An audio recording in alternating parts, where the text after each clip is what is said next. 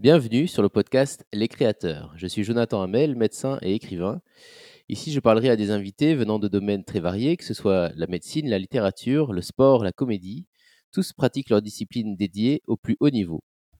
Ensemble, nous tenterons de découvrir leurs points communs, de comprendre leurs passions, de connaître leurs mentors, leurs habitudes de travail, mais aussi ce qui les fait douter, ce qui les fait rêver. Aujourd'hui, je suis très heureux d'accueillir Florian Patala-Goiti. Florian est kinésithérapeute du sport et ostéopathe.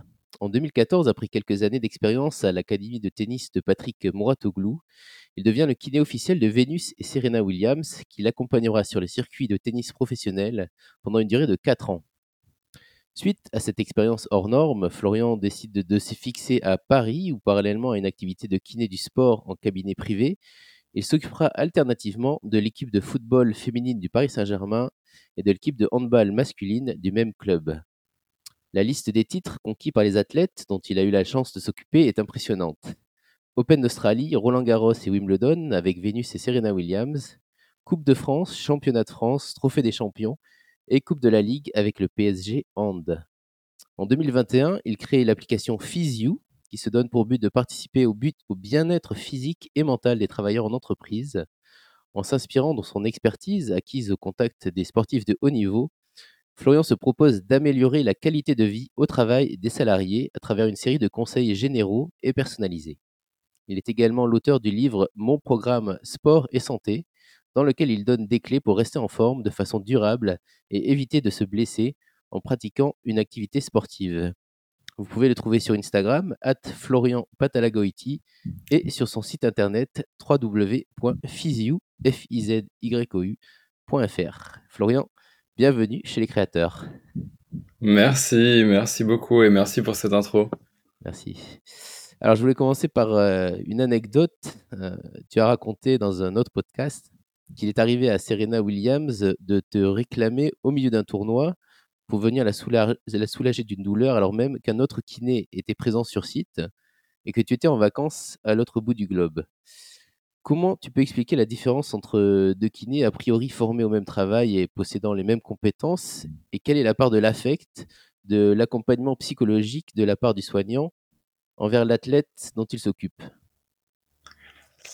Euh, Alors, on commence par une, par une question euh, compliquée, ça marche. Euh, le, le, je pense qu'il faut remettre les choses dans le contexte pour bien comprendre ce qui s'était passé à ce moment-là.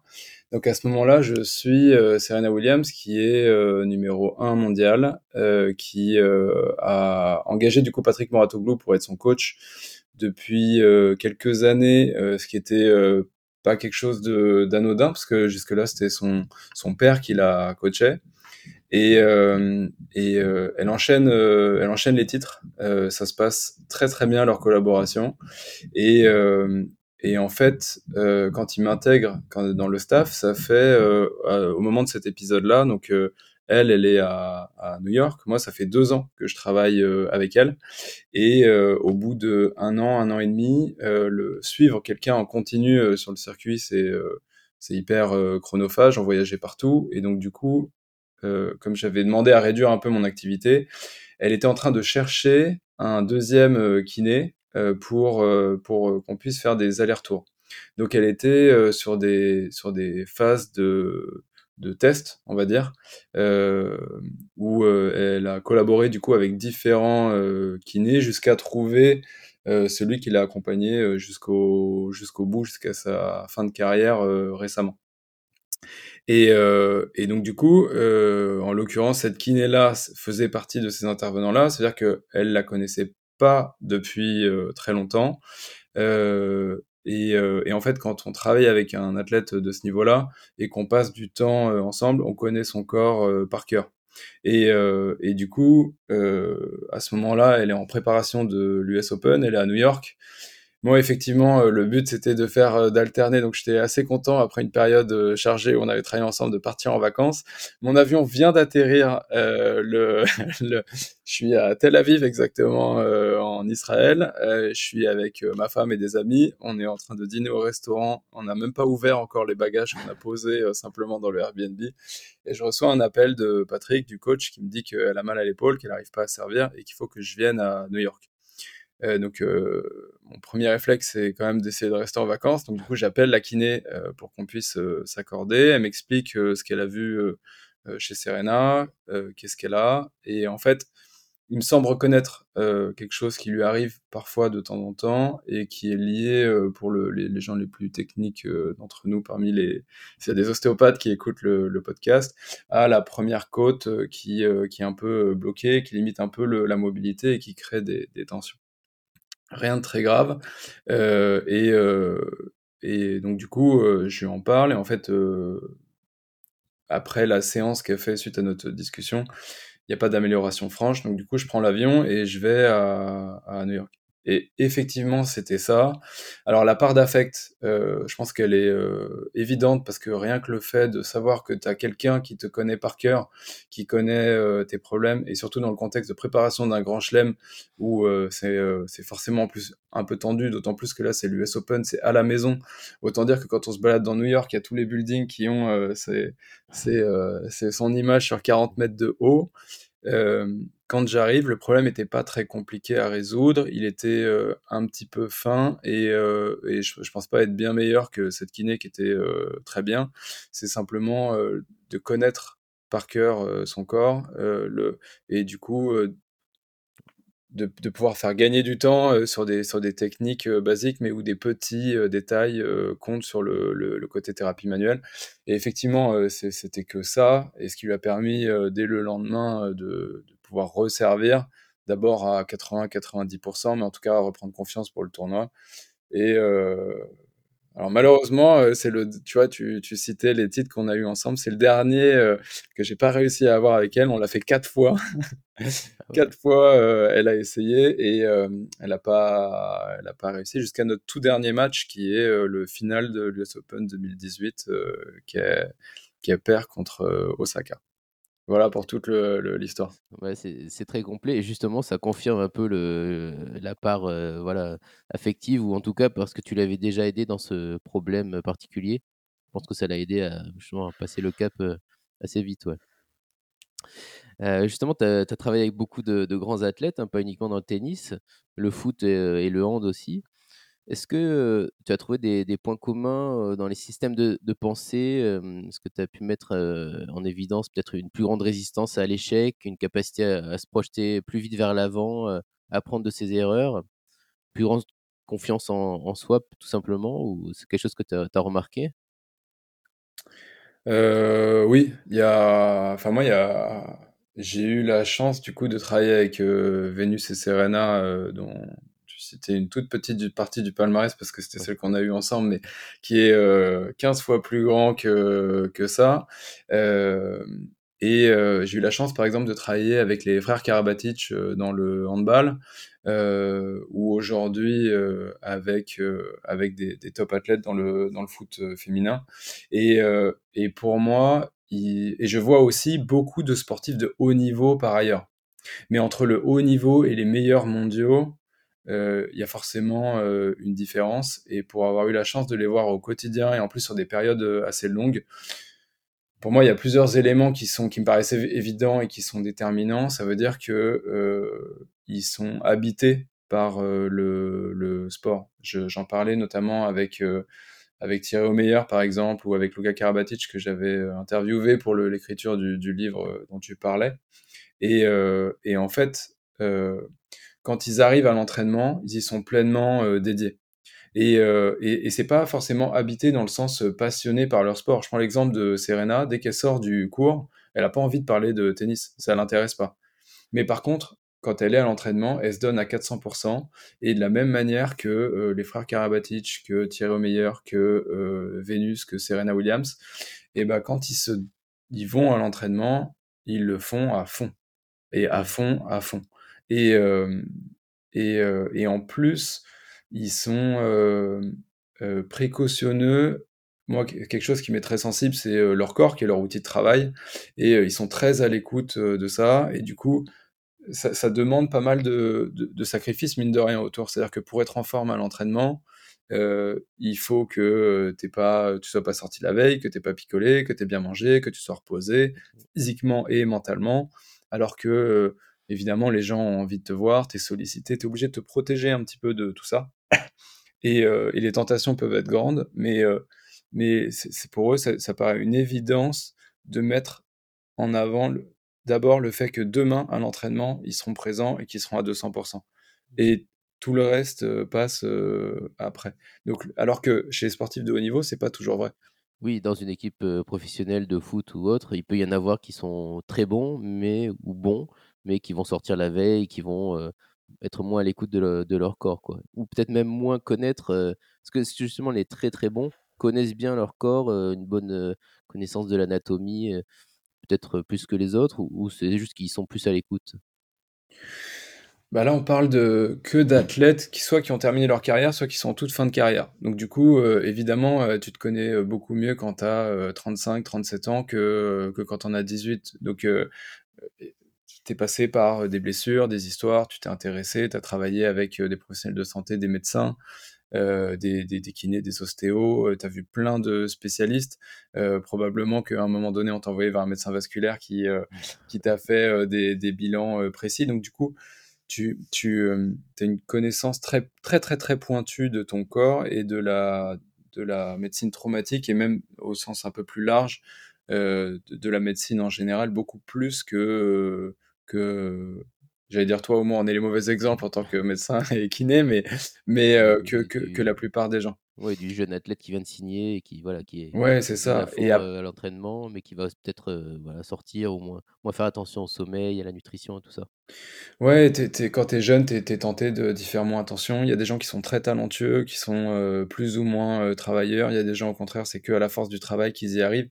Là, ça demande une, quand même, pour arriver à ce niveau-là, à une combinaison d'un physique complètement hors norme, d'un mental d'acier et d'une rigueur euh, permanente. Et pour que ça soit permanente, c'est-à-dire que ça ne doit pas te coûter d'énergie.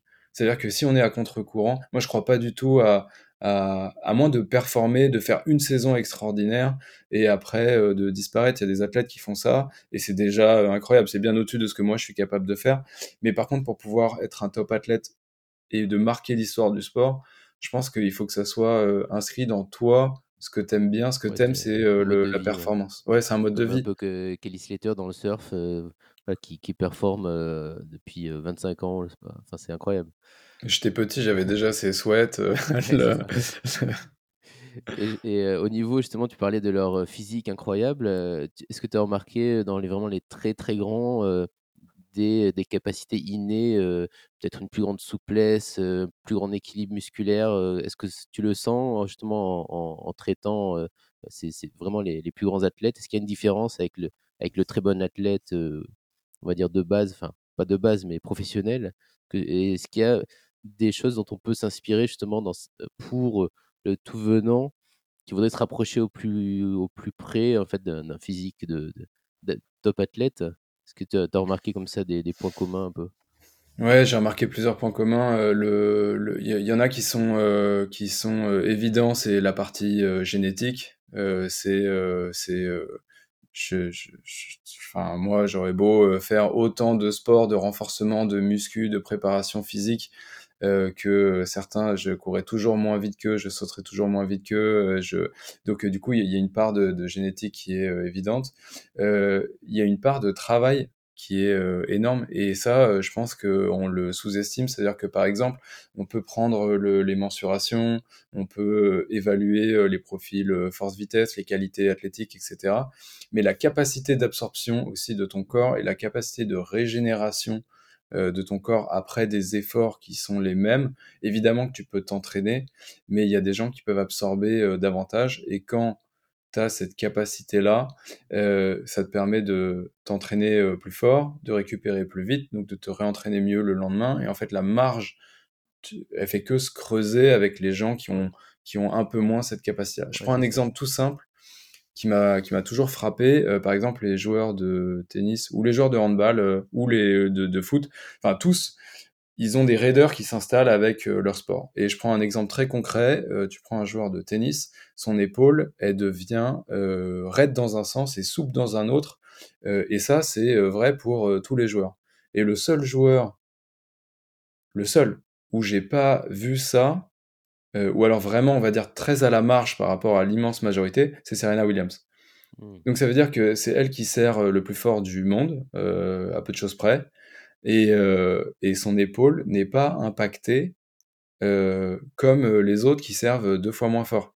Est-ce que ça c'est dû à un travail spécifique justement à travailler dans les deux sens ou il y a aussi une part de, de Non, c'est ça que je veux dire. Ça veut dire que c'est d'un autre côté, tu vois, tu parlais de l'équilibre musculaire.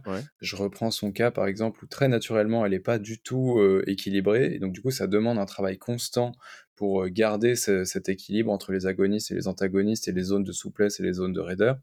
Mais par contre, le, typiquement l'épaule, on y passait très peu de temps en prévention.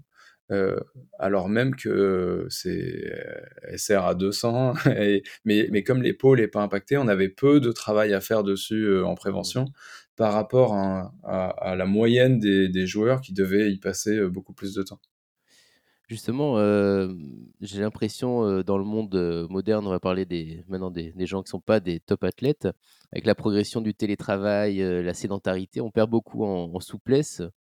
Euh, par rapport assez vite hein, par rapport à la souplesse qu'on peut avoir euh, étant enfant. Toi qui es euh, père de deux enfants, est-ce que tu les observes se développer avec une souplesse incroyable Est-ce que ça te, est-ce que tu regardes ça, tu peux en tirer des nouveaux principes un peu sur les notions d'équilibre et de souplesse? Ou pas du tout Alors, le... il se trouve que c'est moi, c'est vraiment mon, le sujet qui me, qui, qui, me passionne en ce moment, parce que, le, comme tu le disais, j'ai créé une startup qui propose aux entreprises de mettre en place un dispositif euh, pour euh, répondre aux contraintes euh, physiques des collaborateurs.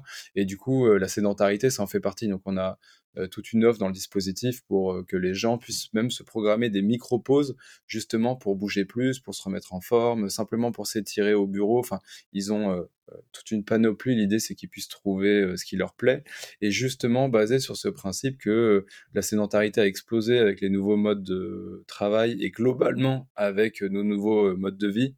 On connaît tous des gens qui se lèvent le matin de leur lit, prennent leur petit déj dans le canapé, vont au volant de leur voiture, au bureau, ou alors en télétravail, qui, on saute toute la partie voiture, ils vont directement au bureau, ils y passent la journée. Canapé le soir, lit la nuit, enfin le, donc la sédentarité, elle est, énorme. Elle a des, en termes de chiffres, elle a des conséquences désastreuses sur la santé. Et au niveau vraiment physique pur, donc sur les troubles musculo-squelettiques, c'est comme ça qu'on appelle les petites douleurs, souvent liées au travail et à ces contraintes. Donc la sédentarité en fait partie. Ça a explosé après le confinement. Moi, je me rappelle que je voyais plein de gens au cabinet dont j'avais pas du tout l'habitude, qui étaient qui avaient le dos un peu coincé, les épaules, les trapèzes, le bas du dos, parce qu'ils étaient un peu moins bien installés chez eux. Pendant le eh confinement, en plus, on sortait pas du tout. Enfin, faut se rappeler de ce que c'était. Et, euh, et, en fait, ça m'a, ça m'a euh, montré à quel point ça pouvait avoir des effets aussi rapides, parce que finalement, on avait été confiné que trois mois et euh, le, ça avait créé plein, plein de, de problèmes et même d'inflammations neurologiques périphériques, enfin, de, des petits nerfs du cou au bras, etc. Et, et, pour le coup, pour faire le, parallèle avec euh, les enfants dont tu parlais, euh, oui, je le vois, mais alors c'est pas des idées euh, nouvelles, c'est des idées assez anciennes et en plus qui, qui sont un, serpent de mer en, kiné, qui sont qu'on ne devrait pas perdre la mobilité qu'on avait enfant. Et en fait, à l'adolescence, tu grandis, tes muscles grandissent un peu plus vite que tes os, ça, ça, installe pas mal de raideur et en plus, quand tu fais du sport, il y a pas mal de pathologies de croissance qu'on traite beaucoup à cause de ça.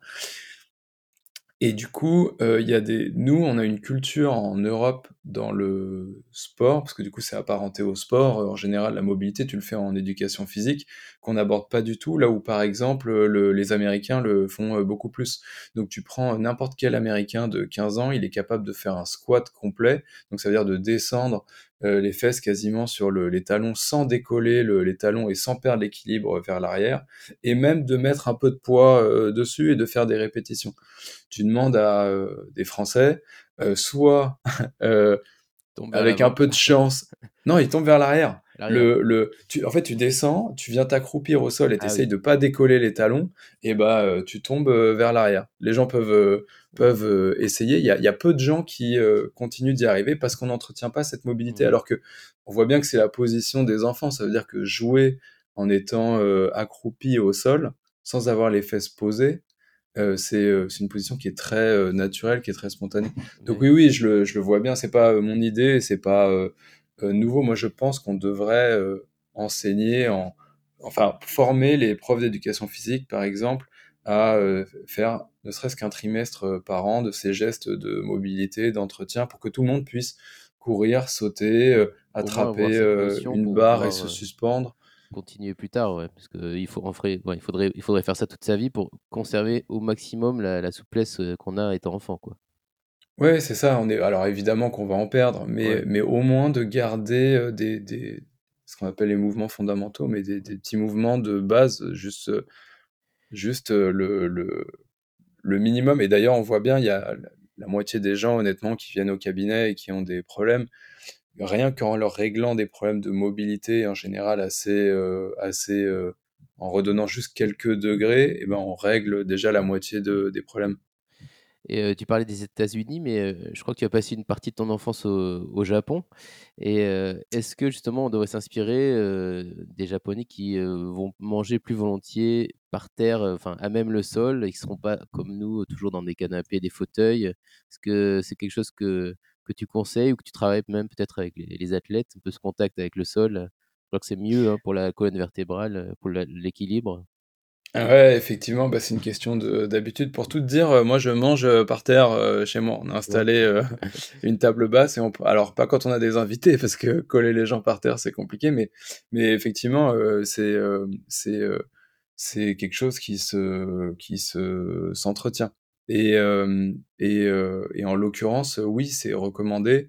Et d'ailleurs, les gens qui ont l'habitude de le faire et qui l'ont toujours fait, comme les Japonais, ont beaucoup moins de problèmes de hanches que dans, dans, dans la culture occidentale, parce qu'on passe jamais de temps assis par terre, jambes écartées. Et du coup, le, à moins de faire du yoga, le, en fait, on le fait pas. Donc quand on le fait, euh, le, bah, la moitié des gens vont avoir euh, les hanches qui grincent, les chevilles, ils savent pas comment se mettre. Au bout de cinq minutes, ils ont mal au dos. Donc euh, oui, tout ça, ça se, ça s'entretient, ça fait partie de, de la veine. Moi, j'y suis très sensible forcément.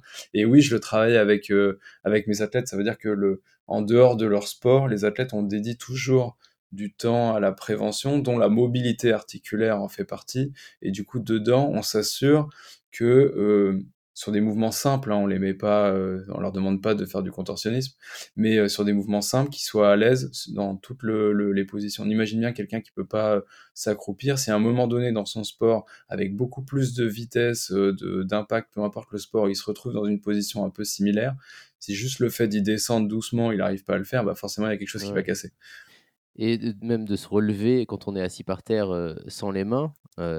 Moi, personnellement, j'ai essayé, j'y arrive pas. Hein, c'est pas si facile. Donc, il y a des choses à travailler.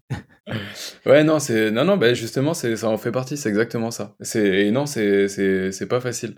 Donc, si tu l'entretiens, c'est très simple. Si tu l'as perdu, bah, plus t'en es loin, plus ça va être compliqué de, de, de, le réacquérir. Mais ouais, ouais, alors que le, justement, comme l'entretien est beaucoup plus facile, en fait, et que les athlètes, euh, c'est la fin de carrière, ça dépend des sports, mais on va dire que c'est entre 20 et 40 ans. Euh, pour la majorité des sports, alors tu vas me dire, il y a Kelly Slater, il y a... mais, euh, mais on va dire entre 20 et 40 ans, donc on peut prendre les gens en amont et entretenir ça, parce que eux, leur corps, c'est leur outil de travail, ils le savent bien, ils focusent dessus, et du coup, ils sont sensibilisés à ça. Il n'y a pas beaucoup de sports, même des sports qui ne requièrent pas ça, où tu pas un minimum ces mouvements de, de base, tu prends plus soin de ton corps et tes articulations. Euh, on va reparler de l'application Physio. Tu l'as créée en 2021, hein, je crois. C'est ça après le confinement. Euh, est-ce que c'est alors en, 2020, mais oui. Euh, est-ce que c'est justement le, le confinement qui t'a donné envie de, de, créer ça? Ou est-ce que tu avais aussi autour de toi des, des, amis qui au travail se plaignaient de, de douleurs, de tout musculo-squelettique Comment c'est venu cette idée? Bah, en fait, euh, ça faisait longtemps que j'avais cette idée-là en tête, mais pas forcément sous cette forme-là. Ça veut dire que le comme je répétais souvent la même chose, euh, en consultation aux gens et justement du fait de voir ce différentiel entre le le ce qu'on pouvait apporter aux sportifs de haut niveau, où tout le monde se fait un monde de ce qu'on leur apporte, alors que 90% c'est accessible aux gens, euh, le et quand je voyais la différence entre, justement ces petites douleurs qui pose quasiment pas de problème aux athlètes. Ça veut dire que, bon, évidemment, ils se font mal régulièrement, donc du coup, on se pose toujours la question de est-ce qu'on n'a pas raté quelque chose? Ensuite, quand ils font mal, en combien de temps est-ce qu'on peut les ramener? Et on a accès à des imageries, etc., qui nous permettent du coup de, d'optimiser les délais et les réduire au maximum. Mais quand je voyais le gouffre entre ça et d'un autre côté, des gens qui avaient des maladies professionnelles, des arrêts de travail, euh, des requalifications, euh, et simplement, c'était exactement le même problème, mais euh, comme ils savaient pas quoi faire, ça avait dégénéré au fil des mois. Et puis au début, tu as un peu mal, et puis tu prends rendez-vous avec ton médecin, mais ça prend du temps, et puis il dit d'aller voir le kiné, mais ça te saoule, donc tu vas pas, donc tu patientes, et puis finalement tu prends rendez-vous, mais c'est encore un mois plus tard. Et en fait, c'est... Oui, oui. après il faut faire les exercices chez soi, et et, voilà, et tout le monde les fait pas. Et donc du coup, euh, le, ça faisait longtemps que j'avais cette idée en tête de, de, faire une application qui permettrait de rendre accessible aux gens euh, ces, euh, ces, ces, conseils qui étaient, euh, qui, qui, qui, étaient pas facilement accessibles aujourd'hui. Et en l'occurrence, pendant le confinement, euh, j'ai eu pas mal de gens qui m'ont du coup euh, envoyé des messages en disant tu peux pas me faire une petite séance d'exercice de, à la maison, euh, mais je veux pas faire sur internet parce que mon dos, mon épaule, mon cou, mon truc, mon ci, mon ça. Donc j'ai commencé à en faire pas mal. Et sur une des vidéos le que j'avais envoyé, c'est un, un, ami qui l'a envoyé à son RH qui m'a écrit en disant on pourrait envisager, est-ce que c'est possible d'envisager de faire un format un peu plus pro euh, parce que du coup c'est quelque chose que j'avais tourné dans mon salon euh, de ce type de vidéo, ça m'intéresserait pour ma boîte. Et, euh, et du coup, le, en fait, c'est parti de là. Et quand j'ai repris après le confinement mon activité, donc j'ai vu tous les gens un peu cassés par le, télétravail. Et du coup, cette capsule de vidéo qu'on lui avait vendue, on, on a commencé à la commercialiser à d'autres entreprises. Et ensuite, on avait une entreprise qui avait pas de plateforme pour héberger ces vidéos. Enfin, ils avaient un, intranet, mais qui était un peu vieillissant, personne n'allait dessus. Donc, du coup, on a créé une plateforme. Euh, et, euh, et, du coup, euh, assez vite, ça a intéressé d'autres entreprises. Donc, on s'est associé avec un développeur. Et puis, petit à petit, comme ça, on a, fait évoluer l'appli au fur et à mesure des demandes clients. Et, du coup, ça a grandi comme ça depuis, de, depuis cette période-là. Et, donc, c'est décrit sur le site internet comme euh, l'outil idéal pour accompagner les employeurs qui souhaitent améliorer la qualité de vie au travail de leurs équipes. Du coup, comment euh, tu évalues la, qui évalue euh, la qualité de vie au travail? Ce sont les, les, employeurs, les salariés? Est-ce que vous faites un, un bilan en arrivant Comment ça se passe en pratique? Alors en pratique, le, on ne fait pas de bilan en arrivant. Nous, ce qu'on fait, c'est alors le dispositif est très euh, personnalisé en fonction des besoins des entreprises. Donc euh, je vais le schématiser de manière un peu euh, simple. Il y a trois piliers. Le premier, donc le cœur, ça va être effectivement l'application qui est mise à disposition des collaborateurs. Et là, comme on en parlait tout à l'heure, ils ont plein de programmes qui peuvent intégrer dans leur agenda ou regarder à la demande comme ils veulent, un peu comme une plateforme Netflix où s'il y a du contenu qui t'intéresse, et eh ben, tu peux le, programmer des séances dans ton emploi du temps. Euh, euh, et, donc, on, propose plein de thématiques euh, différentes. Et à chaque fois que tu démarres un programme, on te demande tes objectifs. Euh, et à la fin du programme, on te demande si tu les as atteints, si tu recommanderais le, programme. Et en fait, euh, toutes ces données sont remontées dans un dashboard qui est accessible pour les ressources humaines qui sont en général euh, nos clients. Et eux, ils voient du coup les thématiques qui ont été euh, qui ont intéressé leurs collaborateurs. le, le, si, le, si, le, si ça a marché, simplement, ça veut dire combien il y a de collaborateurs qui sont inscrits, qui font régulièrement des programmes, qui utilisent l'application, etc. et, et, euh, et s'il y a des choses euh, particulières, par exemple, il y a une entreprise qui avait plusieurs euh, entités et il y en a une qui utilisait l'application et on, a, on avait des chiffres énormes sur le bas du dos. Et donc du coup, bah, eux, ils... alors c'est pas eux qui l'avaient vu, en fait, c'est nous qui leur avons remonté qui leur avaient dit, écoutez, c'est un peu anormal parce que euh, regardez ça, c'est ce qu'on a avec euh, tous nos clients, euh, ça, c'est ce qu'on a avec vos collaborateurs dans les autres succursales. Et là, il y, y, a quelque chose. Donc, c'est pas nous qui sommes allés faire un audit ou etc. Mais par contre, du coup, ils ont envoyé. Ouais, ça se fait naturellement, pas le recueil de données, en fait. Ouais. Ouais, c'est ça, exactement, qui est remonté. Et le. C'était à cause des. Ils ont changé les chaises. Qu'est-ce qui se passe?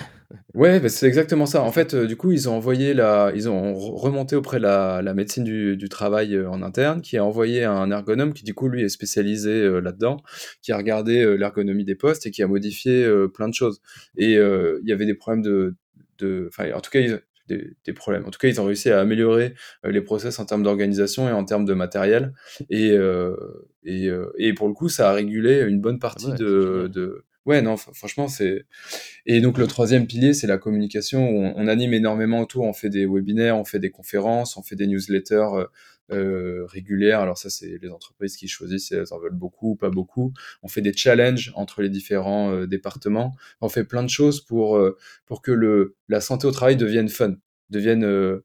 prenne peu de temps et ça soit sympa. On veut sortir du côté un peu poussiéreux tel qu'on l'imagine euh, à l'ancienne et euh, de garder les codes du sport, mais pour, euh, pour, pour, des gens qui n'aiment pas forcément le, sport. Oui, parce que pas tout le monde est sportif, mais tout le monde peut se faire mal au travail, par contre. Oui, c'est ça. Et tout le monde est capable de faire euh, deux minutes de mobilité ou euh, trois minutes pour se détendre. Donc, ah on fait les mêmes techniques qu'avec les sportifs. Serena, après un match euh, en night session, elle n'arrivait pas à aller dormir. On faisait des techniques pour activer le système parasympathique et le nerf vague, donc le, système de récupération profond du corps. Et du coup, on propose les mêmes séances aux gens pour qu'ils le fassent chez eux. Comme ça, quand tu es stressé après une grosse journée de boulot, bah, c'est exactement la même chose qui se passe physiologiquement. Là, ce sont des techniques de, respiration dont tu parles? Alors, il n'y a pas que des techniques de respiration, le, c'est le médecin en toi qui, euh, qui, qui s'intéresse. J'ai lu ton livre, j'ai vu que tu parlais beaucoup de respiration. bah oui, c'est, c'est, le, c'est le socle universel de, de la relaxation. Donc, euh, en général, on termine toujours euh, les routines, enfin, toutes les routines, moi, que je, je propose dans l'appli ou mes collègues, pareil, se terminent par des exercices de respiration, alors souvent inspirés de la cohérence cardiaque, mais, mais par contre, avant, on utilise plein de techniques différentes. Par exemple, il y a des, y il y a des techniques un peu contraignantes qu'on fait avec les sportifs, comme euh, se mettre avec un masque et un tuba dans de l'eau froide, euh, la tête euh, immergée. Bon, ça, c'est pas facilement accessible. Donc, on fait d'autres techniques beaucoup plus simples. Par exemple, comme les cardiologues pour quelqu'un qui a une crise de tachycardie, où ils font de la pression sur le, les globes oculaires, tu dois connaître euh, cette euh, technique. Et du coup, dans les techniques cardiogéniques qui te permettent de diminuer euh, ta tension artérielle et ta fréquence cardiaque, bah, c'est en stimulant le, le, système parasympathique. Donc, on propose une panoplie de ces petits exercices qui sont beaucoup plus accessibles et que les gens peuvent faire du coup facilement. Tu peux réexpliquer Donc, il faut se mettre dans de l'eau froide avec un, masque, un tuba Ouais, alors le, ouais, alors le, le la technique, euh, le, c'est de se mettre. Alors, c'est contraignant hein, celle-là. Le, il faut, euh, il faut vraiment de l'eau euh, froide. Il faut de l'eau entre 10 et 15 degrés, donc c'est froid.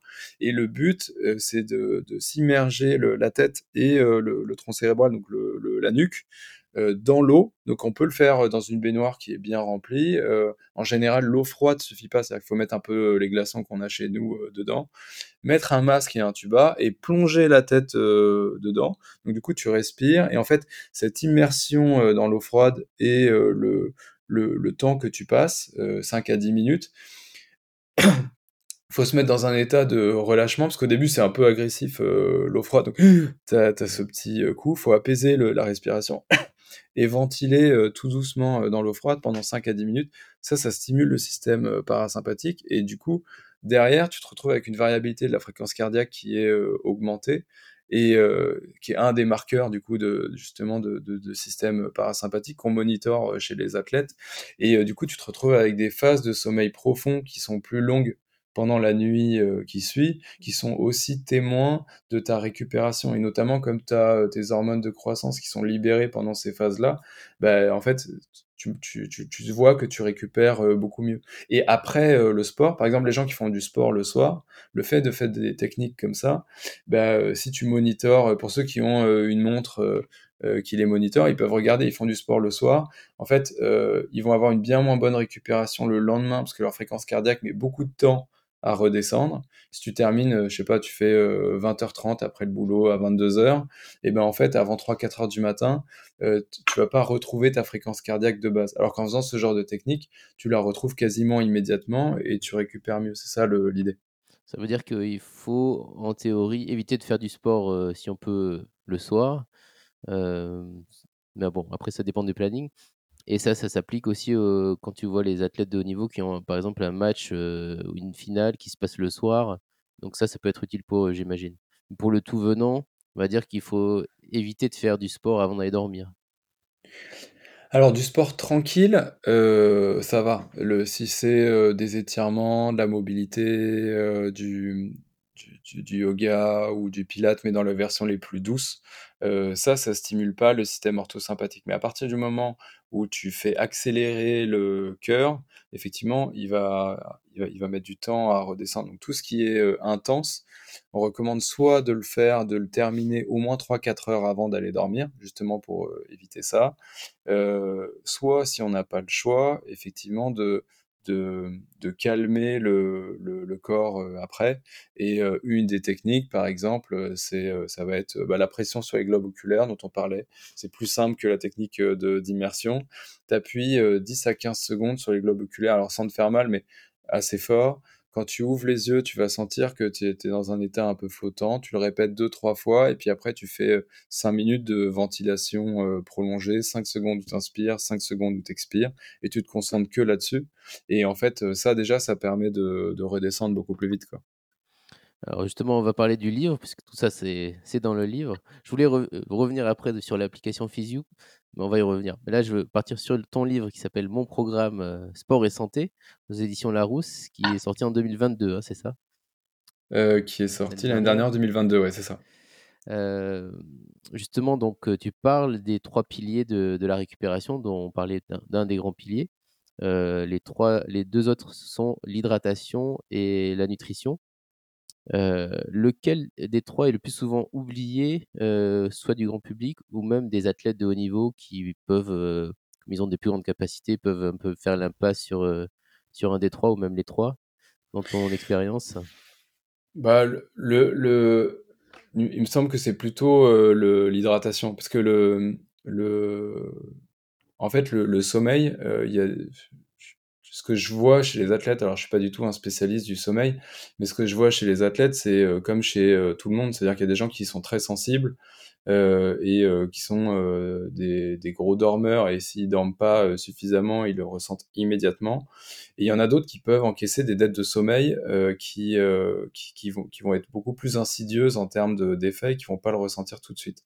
Mais un athlète, comme il se fatigue beaucoup physiquement, il a besoin de beaucoup, récupérer, du coup, ils ont tous besoin de pas mal de sommeil et en général, ils le valorisent, énormément. Sur la nutrition, le aujourd'hui, dans tous les sports où moi j'ai travaillé, mais ça veut dire que pour que moi j'y travaille, il faut que ce soit déjà un sport qui puisse recruter un staff médical, donc du coup un sport qui est déjà professionnel, Mmh. heu et donc du coup, privé, heu, ouais, c'est ça et donc du coup, il y a déjà un encadrement et du coup, heu, les les gens, heu, sont très sensibilisés à la nutrition et heu, depuis, très tôt, donc du coup, ils mangent pas n'importe quoi. Par contre, l'hydratation, il y en a plein qui le savent, mais ils ont du mal à Mmh. à boire, assez et on est obligé de leur démontrer, heu, soit par des tests pour leur montrer qu'ils sont déshydratés, heu, soit par la couleur des urines, soit en les pesant avant et après l'entraînement pour leur montrer combien ils ont perdu de litres d'eau, Ah qu'ils oui. doivent boire 1,5 fois ça pour arriver à le réabsorber, pour qu'ils se rendent Mmh. compte et moi, le nombre de fois où je distribue des bouteilles d'eau aux athlètes en permanence, heu, c'est donc je dirais l'hydratation qui est qui est sous-cotée. Mmh et je pense que c'est un peu pareil, heu, bon après on n'est pas suivi par des nutritionnistes, on va dire pour, heu, monsieur et tout le monde, mais l'hydratation, je pense que c'est pareil, hein. Heu, on oublie de boire, surtout avec les masques, bon là c'est un peu fini, mais on se déshydratait beaucoup et je pense que Ah c'est bah, complètement. Il y a une étude là qui est sortie en 2016 qui était intéressante, heu, donc c'était fait au niveau, national, au niveau français, était avec une cohorte très, très large. Il y a 75% des Français qui boivent, pas assez. Donc parmi les gens qui écoutent le podcast, vous avez 75% de chances de pas boire, assez. est-ce que tu as une formule à nous donner pour savoir à peu près combien il faut boire? Ouais, alors c'est, c'est un peu compliqué parce qu'évidemment si tu fais, heu, 130 kilogrammes, heu, versus, heu, 55, heu, c'est pas le le la même chose. Mais en général, le les nutritionnistes et nous par exemple, la nutritionniste du sport avec qui on travaille, heu, chez Physio, elle recommande, heu, 2 litres. Elle donne, heu, elle donne comme indication, heu, on a un truc très, heu, visuel avec, 4 petites bouteilles de de 500, heu, millilitres qui sont réparties au fur et à mesure de la journée, plus heu, 2 verres par repas que tu prends plutôt au début du repas ou alors 30 minutes après pour pas altérer la digestion Pas de verre de et heu vin, hein? pas de verre de vin. Je crois qu'un verre de vin, heu, c'est, c'est, polyphénol, tout ça, ça passe. Euh, mais mais on, on, on boit pas assez. Enfin, Ouais, c'est sûr. Et justement, euh, bah, tu, tu me tends la perche. Euh, Je voulais te poser la, la question sur ton... euh, Parce que tu, tu parles de physio, tu dis, euh, tu dis nous. Et donc, euh, de qui est composée ton équipe? Com- Combien vous êtes? euh, qui, travaille avec toi? Euh, alors le, le, là, on vient de boucler une levée de fonds, parce que du coup, j'ai découvert l'univers des startups et avec tout ce que ça représente. Et, et du coup, là, à partir du mois prochain, là, on va être, on va avoir euh, trois personnes qui rejoignent euh, l'équipe en plus. Mais aujourd'hui, euh, on est trois associés cofondateurs. Donc moi qui m'occupe de plus du, parti contenu de, l'application avec avec tous les autres experts que je recrute, un développeur qui est, on appelle ça un CTO du coup dans les, startups, euh, qui s'occupe de toute la partie euh, applicative, euh, la, boss, la présidente, la CEO, qui, qui elle a fait l'ESSEC, une, école de, de commerce et qui vient du monde des médias. On a aussi une salariée qui, qui nous aide un peu sur tout, qui est le bras droit de, de, de la CEO et un commercial euh, qui, euh, qui s'occupe de, de prospecter pour aller proposer le, le- la solution au, au RH et du déploiement du dispositif en interne. Et là, vous travaillez avec combien de- d'entreprises? En- en- en- Aujourd'hui, en tant que client euh, actif, Ouais.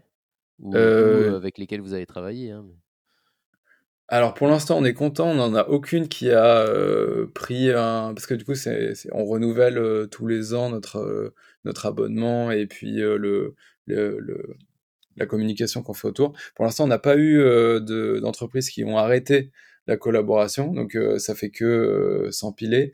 Je veux pas dire de bêtises parce que c'est vrai qu'en ce moment, on en a, on a eu pas mal de nouveaux clients. Je pense qu'on doit être à entre 15 et 20. Ah ouais, bon, c'est bien. C'est... ouais, c'est- Si ça se rajoute chaque année, euh, c'est c'est- c'est top. Ben, on Euh, espère. Le, bah c'est, oui, c'est, euh, le but, c'est que les, ça ait un impact sur la santé des gens et que du coup, les entreprises soient contentes de continuer. Donc, euh, on espère. ouais. Et euh, je voulais revenir à, à- à ton livre. Euh, selon toi, quelle est la meilleure utilisation du livre? Parce que il y a beaucoup de, c'est c'est organisé euh, selon les, groupes musculaires, selon un peu les, pathologies. Est-ce que hum, tu conseilles de tout lire en une fois ou plutôt de se concentrer, si par exemple si on a mal au dos, sur le dos, de, faire rentrer certains exercices dans sa routine? Comment, euh, quelle est la meilleure façon selon toi de le lire? Ben, pour moi, il y a, y a- en fait, il y a- il n'était pas facile à faire ce livre parce qu'il y avait deux sujets complètement euh, différents que, que qu'on a choisi du coup avec Larousse de mettre un seul dans un seul livre. Le premier, c'est un aspect très euh, pratique pour soulager les douleurs et renforcer le corps zone par zone. Euh, donc du coup, euh, c'est- enfin, il y a aucun intérêt pour personne à parcourir euh, tout le livre, sauf si, euh, sauf si on est un coach par exemple, qu'on qu'on encadre des gens et que du coup ça nous intéresse d'avoir euh, de- de- des exercices pour renforcer de manière ciblée euh, toutes les zones. Mais, mais, si, mais pour soi, pour son usage personnel, il y a peu de chances qu'on ait mal euh, à la nuque, euh, au dos, en haut du dos, à l'épaule, au poignet, enfin, etc. Donc du coup, euh, il y, a la, il y a cette partie euh, qui représente quand même 50% du livre euh, de, d'exercices où là, si on a une problématique particulière, euh, de, de, il y a tout un programme évolutif pour renforcer euh, et, et, et tonifier une zone par étape.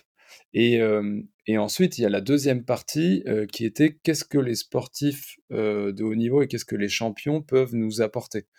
Et, euh, ça, du coup, c'est ce qu'on on disait un peu tout à l'heure. J'ai été interviewé du coup des, athlètes, des top athlètes, et soit avec beaucoup d'expérience, soit carrément qui ont terminé leur carrière, qui aujourd'hui font un boulot euh, comme toi ou moi et qui ont plus un staff euh, au quotidien, mais qui ont passé euh, 20 ans de leur vie à se poser la question de comment je peux faire pour être mieux physiquement et mentalement, et de leur demander qu'est-ce que tu as gardé aujourd'hui.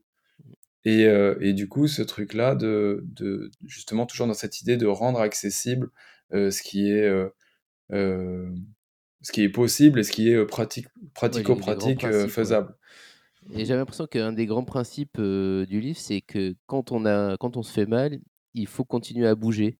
Euh, ce Ouais. que tout le monde euh, ne sait pas. Et est-ce que tu peux nous en dire plus? Est-ce que, surtout, qu'est-ce qu'il ne faut pas faire quand on se fait mal? Est-ce qu'il faut se mettre euh, une attelle, ne plus bouger, ça va augmenter les raideurs? Tu, tu peux un peu développer sur ce sujet?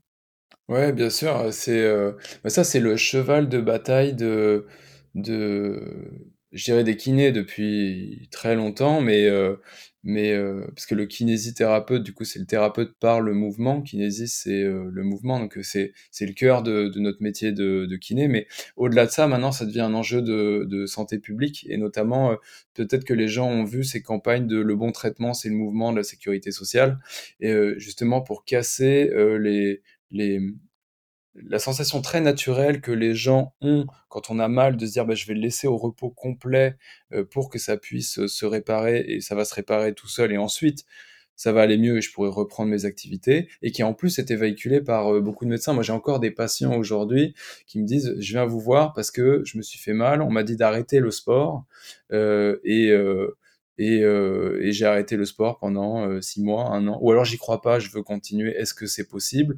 Et du coup, euh, nous, avec les médecins du sport qui eux justement sont spécialisés dans le fait de il y a mille manières de faire du sport, donc du coup, il y en a bien une que tu dois pouvoir continuer à faire qui te fait plaisir, même si tu as des séquelles. Donc c'est un peu ce qu'on cherche à trouver. Et au-delà de ça, la rééducation, par exemple, quand tu te fais opérer, bah, le chirurgien, il te demande de remettre euh, en contrainte euh, assez vite. Quand tu te fais opérer d'un ligament croisé de genou ou d'une prothèse de hanche, bah, le lendemain, tu marches. Et, euh, c'est important de, marcher. En fait, le corps ne peut bien fonctionner que s'il bouge assez.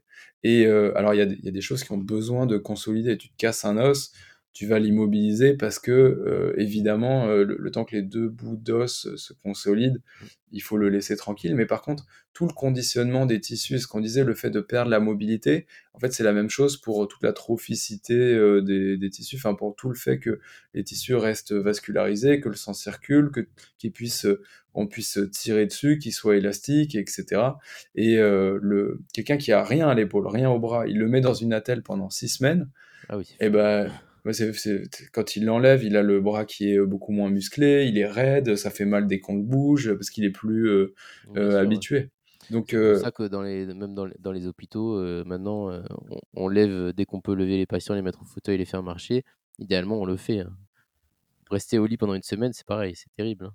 Ah ouais, c'est, il y a des études qui ont été faites euh, là-dessus, des gens qu'on a alité pendant des semaines pour voir ce que ça faisait, mais le déconditionnement, il est impressionnant. Et les gens, euh, se, en fait, se font très mal. Et c'est vrai que avant, on disait justement pour le mal de dos, par exemple, bah, reposez-vous, euh, ça ira mieux. Et on s'est rendu compte que c'était pire que mieux. Donc du coup, maintenant, on leur dit l'inverse. On leur dit, bon, si ça fait mal, c'est faites ce que vous pouvez pour pas que ça fasse mal, mais si le fait de marcher, ça fait pas mal, ben marcher. Si le fait de se dérouiller un petit peu, euh, vous arrivez à le faire sans, douleur, ben continuez à le faire, etc. etc. Et euh, pour les gens qui, qui ont arrêté, euh, qui n'ont pas fait de sport à l'âge adulte, qui ont perdu justement cette souplesse, qui ont perdu la, résistance à l'effort, qui souhaitent reprendre le sport à l'âge adulte, déjà, qu'est-ce qu'on peut retrouver comme, comme souplesse? Est-ce que tu as travaillé avec des gens qui ont retrouvé va pas dire la souplesse de leur enfance, hein, mais une grande amplitude. Et par quoi tu conseilles de, commencer, de recommencer en général? Le, le, alors, retrouver la souplesse de l'enfance, c'est mort. le, par contre, déjà de retrouver une bonne mobilité, une bonne souplesse, d'être beaucoup plus confortable dans son corps, ça c'est sûr que tout le monde peut y arriver. Donc si on part de très loin, on, ça va être plus long, ça va être plus euh, laborieux. Euh, mais, euh, mais en tout cas, c'est toujours possible de s'améliorer et je conseille pour les gens qui seraient dans cette démarche-là de s'intéresser à la mobilité plus qu'à la souplesse. Parce que il y a une distinction qui est importante à, à, comprendre. La souplesse, pour faire très simple, c'est ce qu'on imagine quand tu étires tes muscles le jogger qui s'étire euh, le mollet, euh, le quadriceps et les ischios après son, footing et qui tient 30 secondes l'étirement de manière statique. Ça, c'est un étirement. On va travailler la souplesse euh, des muscles. La mobilité articulaire, c'est un peu différent. On retrouve le fait de trouver, par exemple, la capacité de s'accroupir comme un enfant dont on parlait, ou de s'asseoir par terre.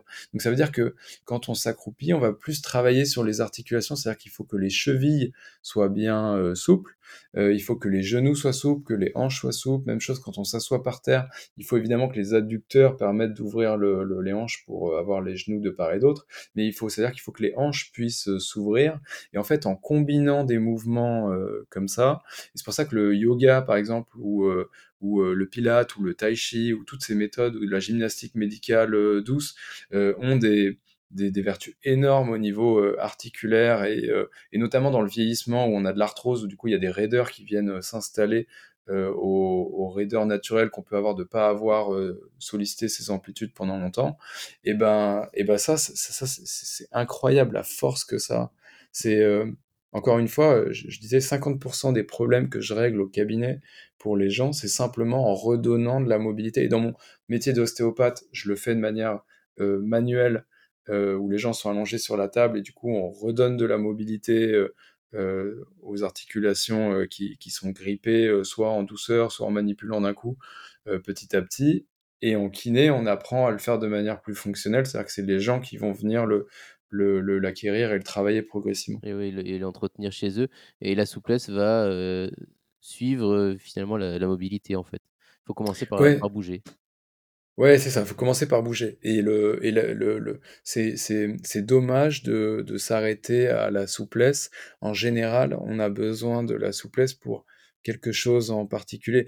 Évidemment, si on fait du taekwondo et qu'il euh, faut mettre son pied dans la tête de l'adversaire euh, qui fait 1m90, bon, il faudra faire maîtriser le grand écart, donc il faudra faire pas mal d'étirements. Mais, mais pour la majorité des gens et des sports, en fait, euh, la mobilité est déjà une grosse partie du, de la solution, je pense.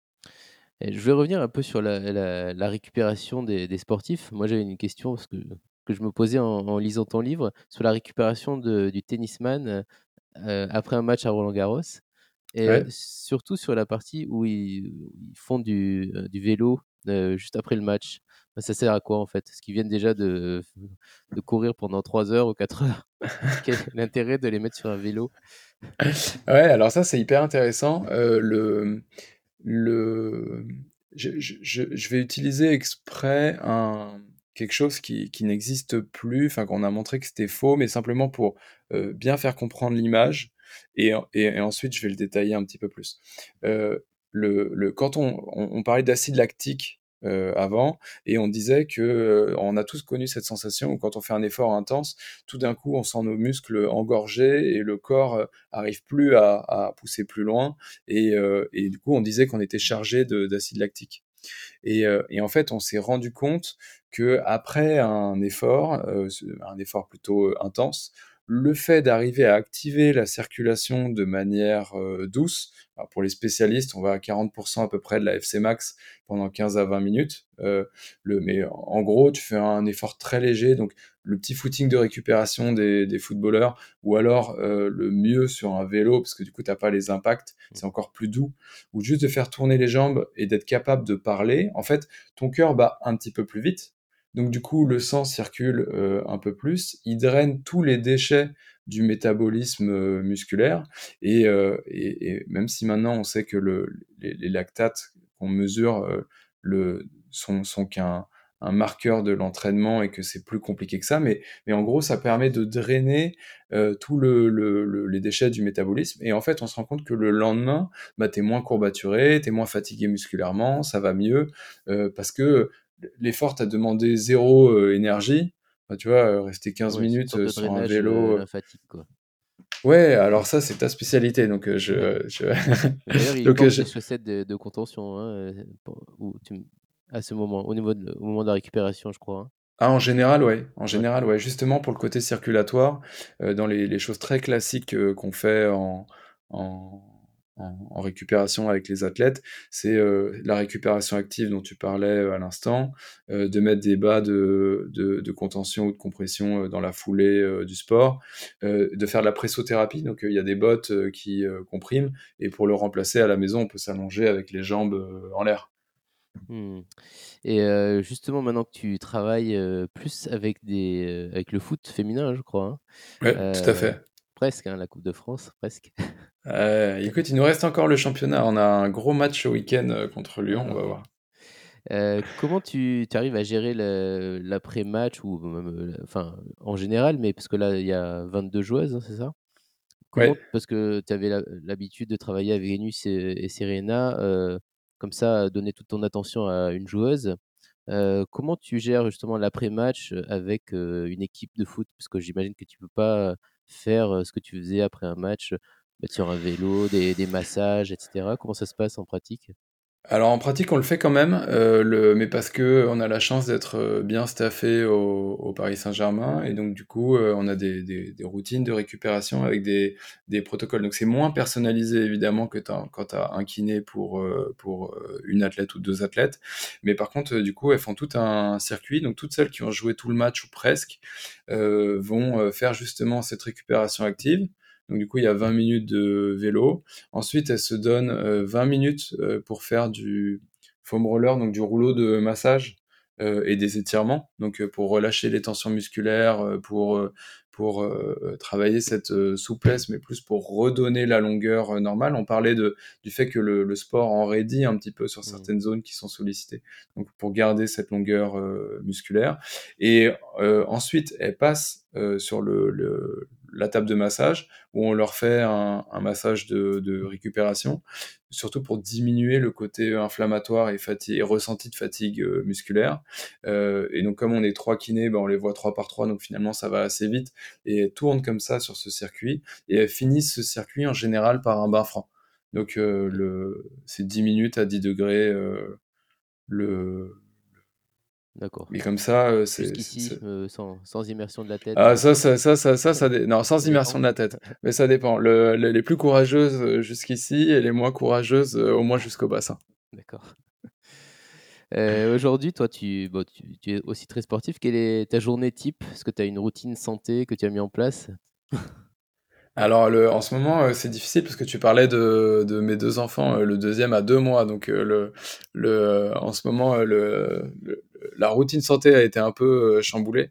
Mais par contre, le j'essaye de continuer de faire du sport. Je fais une fois par semaine, du tennis, heu, 1 à 2 fois, par semaine.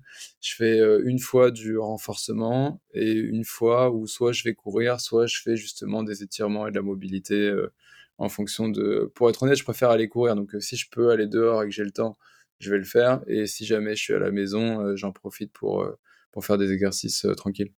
Est-ce que tu est-ce que tu conseilles, aux gens, en général, on va dire, de faire plus d'un sport? Parce que je je savais pas, en fait, quand j'ai lu que Florent Manodou, qui est qui était nageur, il est passé au hand. Ça, Ouais. hein? Au mais au niveau professionnel? Alors le le, il y a 2 choses. La 1re, c'est je je recommande comme tous les enfin, je recommande sur la base de ce que les spécialistes, heu, nous enseignent, heu, c'est, heu, que c'est très bien de varier les sports quand tu es petit. En fait, le la plupart des meilleurs athlètes mondiaux ont pratiqué plusieurs sports quand ils étaient, petits. Ça permet de développer ta coordination et ta motricité de manière, beaucoup plus large et en fait, ces acquis-là, tu peux le le les exploiter, dans plein de domaines, heu, après. Le fait d'avoir, heu, utilisé ton corps de manière, heu, différente, ne fait qu'enrichir, heu, tes, tes tes tes possibilités de te mouvoir, partout. Donc petit, c'est sûr que c'est bien de de pratiquer, plusieurs, heu, sports. Adulte, le je pense ça dépend du de de la spécialisation que tu veux te donner. En l'occurrence, Florent Manodou, heu, je le connais, je l'ai accompagné pendant quelque temps et notamment, dans la phase où il reprenait la natation après, ses 3 ans passés dans le handball. Donc lui, c'est j'en j'en extraordi parlais parce qu'il s'est il il s'est fait mal, aux jambes, parce qu'il était pas assez développé au niveau du jambes, hein? C'est ça que tu expliques? Ouais, alors c'est lui qui l'explique parce que du coup, il l'a écrit, Ouais. heu, dans le dans mon livre, il fait partie des des intervenants. Mais c'est exactement ça. En fait, c'est bah, il y a qu'à le voir, heu, il y a qu'à, heu, taper son nom, heu, pour voir une image, heu, sur, heu, Google, pour voir l'athlète que c'est. C'est, il est, impressionnant et justement, il fait partie de ces gens complètement, hors normes et et et donc du coup, lui, il pratique la natation au plus haut niveau, champion olympique, enfin, athlète extraordinaire. Il décide de s'arrêter pour passer au handball. Le et alors il a des atouts, heu, énormes, il fait plus de 2 mètres, il a des épaules, heu, larges comme, heu, un camion, si on imagine la puissance à laquelle il peut jeter les ballons et lui, en fait, son gros problème, ça a été effectivement les jambes parce que le bas du corps a été peu habitué aux impacts que requiert le sport de très haut niveau comme ça, euh, sur, euh, sur le, les appuis, euh, les accélérations, les changements de direction, etc. Et même si lui a été capable de s'adapter au niveau moteur, parce qu'il est, encore une fois, il est hors norme au niveau sportif, et ben c'est son corps qui n'a pas suivi et il a enchaîné les problèmes bah, les troubles musculo-squelettiques euh, dont on parlait, euh, et lui au niveau des pieds, des jambes, euh, c'est du bassin, du dos, à cause de, des impacts répétés, parce que son corps n'avait pas été habitué à subir ça. Mmh, et d'ailleurs, il... Là, on parle du, très haut niveau, mais je pense que pour tout le monde, il faut essayer d'équilibrer au maximum, pas faire que du vélo et, rien faire, être tout, enfin, tout dépend, mais essayer d'être le plus harmonieux possible, on va dire, Ouais, bah, si on regarde en fait les recommandations de l'OMS, de l'Organisation mondiale de la santé, en termes d'activité euh, physique, il y a trois choses qui sont euh, importantes. La première, c'est une activité physique régulière. Alors si on n'aime pas le sport, euh, c'est la bonne nouvelle, c'est que dedans, ça compte le jardinage, jouer avec ses enfants, etc. Enfin, tout ce qui fait accélérer le cœur pour dépenser de l'énergie. La marche qui est mise à part, euh, donc on parle des 10 000 pas par jour, en fait ce serait plus 7500. Euh, 10 000 c'est, c'était une pub euh, pour un podomètre japonais dans les années 60, euh, mais au moins ça marque et c'est pas loin de la réalité, donc c'est bien. Ça représente quand même une heure de marche, hein, 7500 pas, j'ai essayé le, en marchant normalement, j'ai regardé pour voir quand est-ce que j'ai atteigné 7500, ça ah prend une heure. Donc, pareil, autre bonne nouvelle, ça peut être fractionné en 150 fois dans la journée. L'essentiel, c'est d'arriver au bout en fin de journée. Et le troisième, effectivement, c'est quand on regarde euh, là où les gens se font mal, 98% c'est plutôt le haut du corps. Donc du coup de solliciter une activité euh, de renforcement ou à minima de mobilité pour venir solliciter euh, les épaules le, et le, dos et la nuque, bah ça c'est ce qui est recommandé. C'est les trois, les trois piliers. Donc probablement que lui évidemment c'est démultiplié à haut niveau. On va dire que le haut du corps, pas de problème euh, chez, chez, lui, l'activité physique, pas de problème, mais lui, ça aurait été le versant euh, marche qui aurait euh, manqué. Alors, à son échelle, ça aurait plutôt été course avec accélération, changement de direction, saut à haute intensité, parce qu'il faut le retranscrire dans son univers et ses contraintes à lui. Mmh. Mais, mais c'est dans les trois piliers, c'est celui-là qui manquait chez lui. Ouais. D'accord, bon. avant de nous quitter, est-ce que justement tu as un message santé à faire passer à nos auditeurs?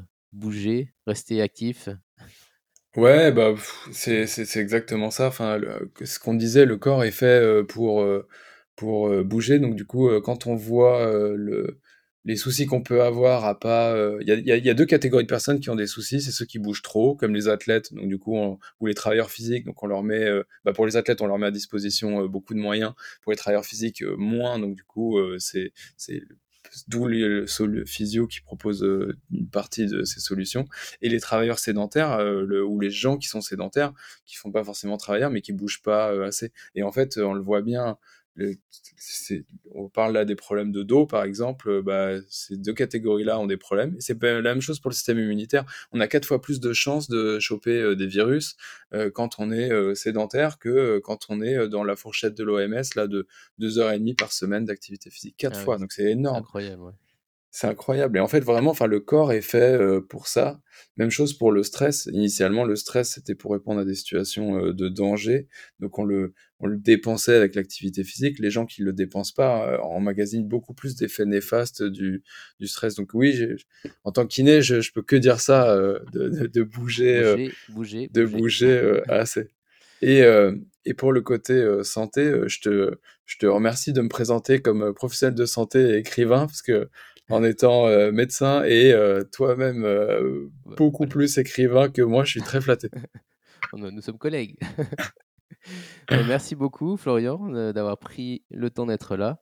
je rappelle qu'on peut te trouver sur Instagram, at Florian Patalagoiti. C'est F-L-O-R-I-A-N-P-A-T-A-L-O.